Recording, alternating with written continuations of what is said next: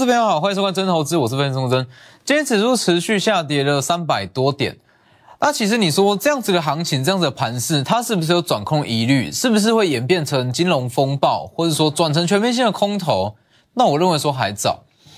其实你去看，其实出现一项关键的因素，你才要担心说整个市场它是不是基本面有太大的改变？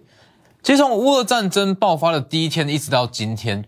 哦，整个台股它的基本面、产业面是没有说太大的变化，那唯一有改变的是市场上的资金。所以你说为什么今天，呃，为什么昨天跟今天台股它的跌幅会到这么的重？其实就像昨天讲的，这有一部分的原因是在于说外资它去做被动式的调节。那既然是外资做被动式的调节，它跟基本面是没有任何的关系。好，基本面再好的股票一样跌给你看。我举个最简单的例子，新兴、锦硕、南电这三档很标准的绩优股，是不是？你就问法人、问散户，大家都知道这三档 A、B、F 窄板供需缺口很大，是绩优股，照样跌给你看。台积电是不是绩优股？一样也是。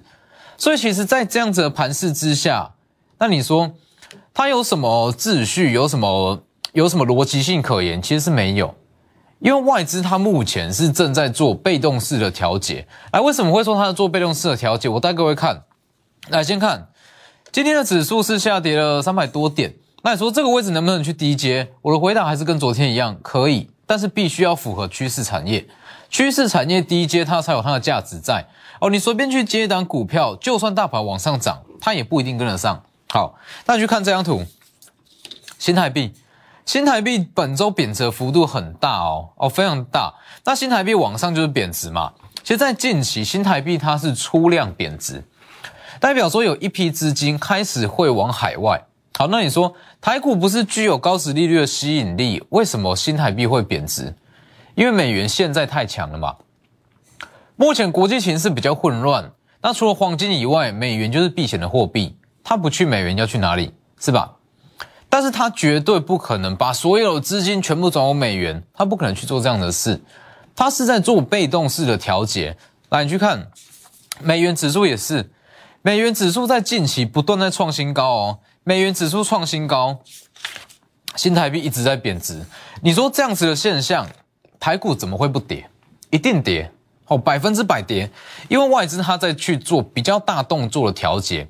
哦，如果你说美元是小幅度的创高，那倒无所谓。但是美元是大幅度的创高，哦，新台币是大幅度的贬值，所以外资一定要跟着去做调整。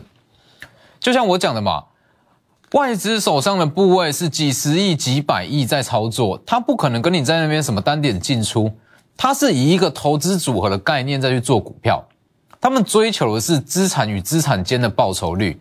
那当他发现到美元的报酬率比台股好，比台币还要好，自然会把美元的部位加重。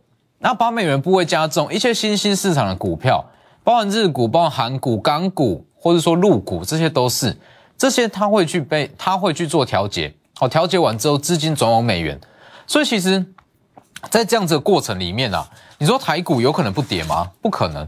哦，台股它一定会因为说外资去做被动式的调节去下跌，但是也不用太过于担心，因为说既然是外资，它是因为说好整个台股它的应该说它是在做一个资产的投资组合的平衡，那既然是做投资组合的平衡，它并不是看看坏台股，台股不管是基本面、产业面、值利率都非常非常好，只是说它不得不去做这样子的调整，那调整完了。它资金自然会重新再回到股市里面，是不是？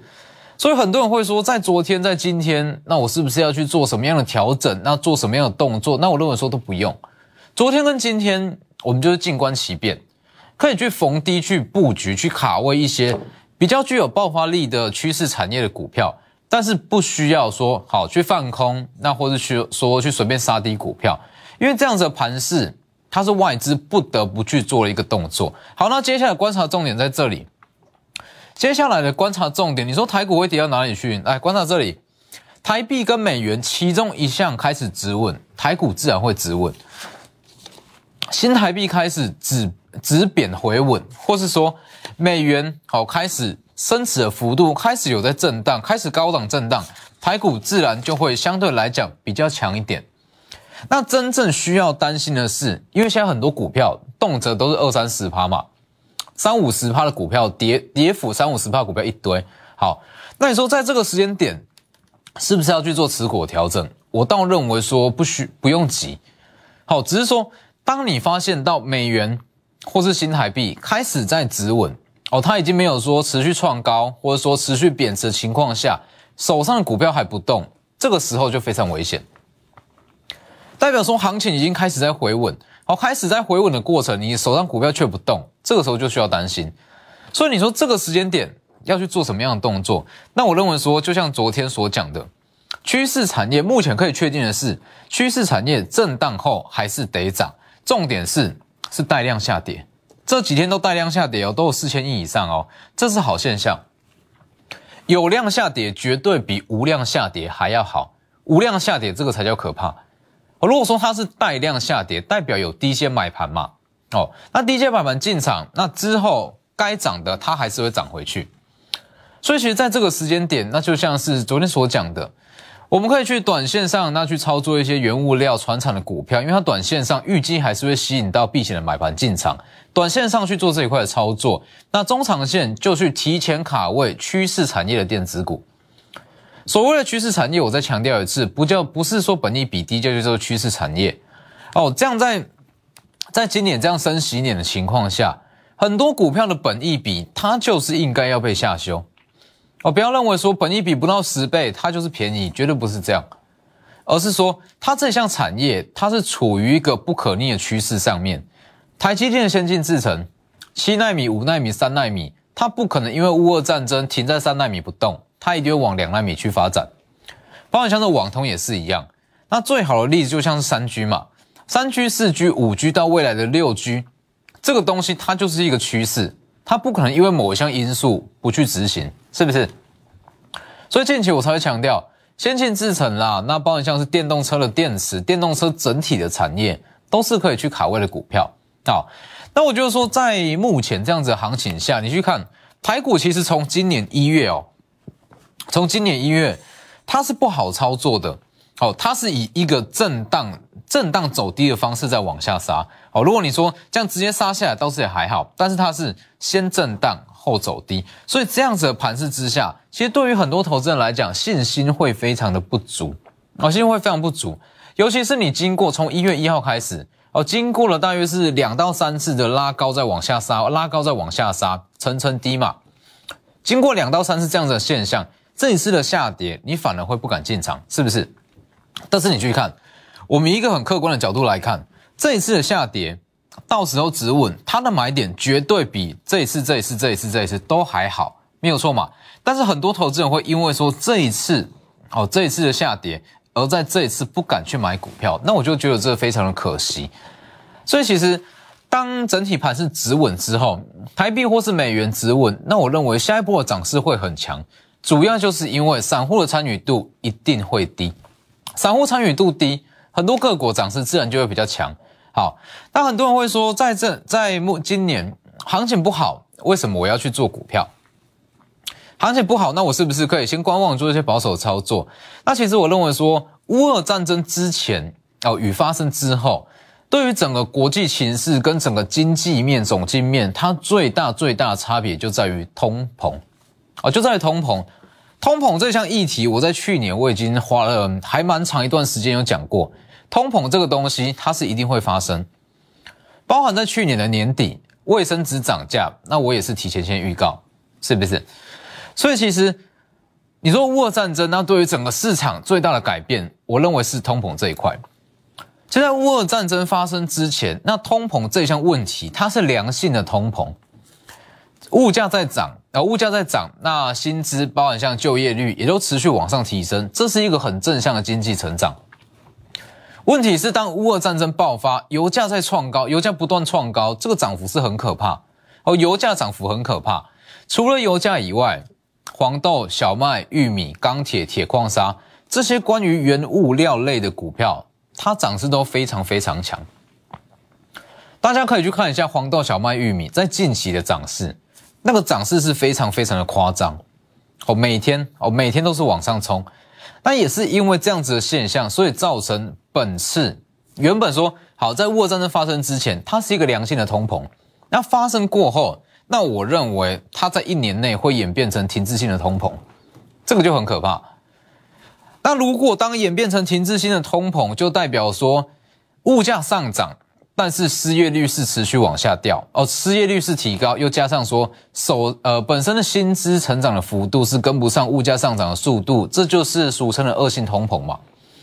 那恶性通膨一旦发生，就算你不去做任何的投资，就是说你不去冒任何风险，手上的资产不减少，但是它就会被动式的往下掉。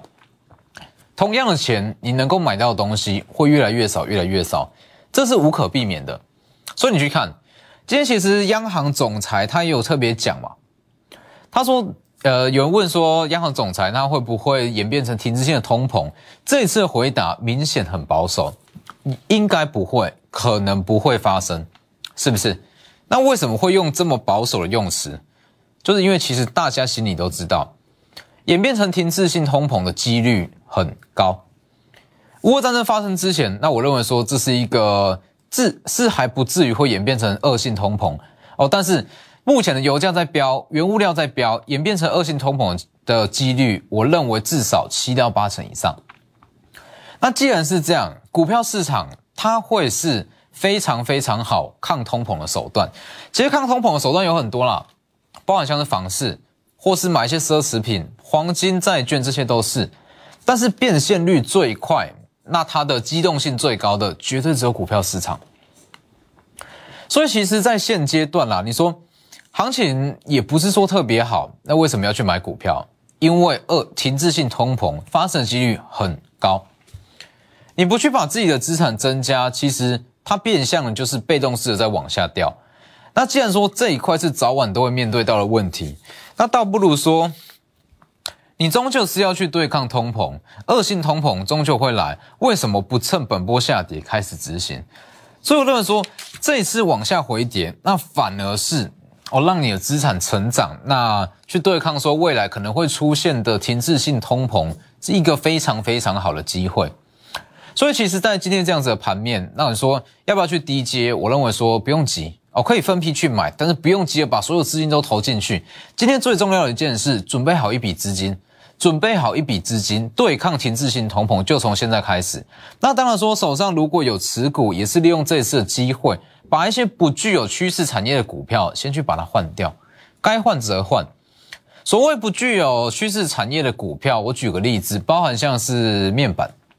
包含像是成熟制程，这些都是哦。你不要看说面板今天特别强，今天的群创友达特别强，主要是因为它的殖利率够高。但是如果你去看友达跟群创，或是像是嘉士达，它在全年的获利，它绝对是衰退的。以目前的订单量来看，今年的获利预计会比去年往下衰退至少五十趴哦，至少五十趴。所以这样这类型的股票，它就不叫趋势产业。所以在这个时间点，那大盘是还没有止稳，那我们的做法还是一样，把一些持股该淘汰的就去把它淘汰，去做一些适度太弱留强。那符合趋势产业的股票，就利用指数在下跌，分批进场布局。那还有一项重点，就预计就算大盘之后止稳，那有一部分的资金还是会停留在像是船厂跟原物料、航运啦、航空，还是会停泊在这一块上面。因为油价跟原物料，它在短期内绝对不会回档，它会持续强。会续强的话，部分的资金一定会卡在这一块上面。所以，包含像是二六一八的长隆行，啊，今天也是因为大盘影响，持续在下跌。那我认为说，这一波把筹码洗完之后，长隆行在接下来它还是有机会。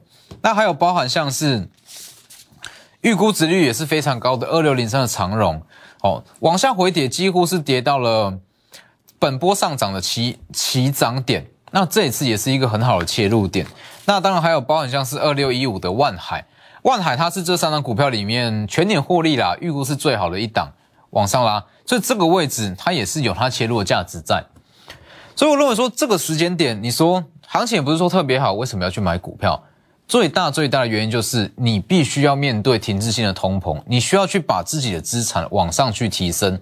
那刚刚好利用这次回档，我们就从这次回档开始去进场，操作手法还是一样。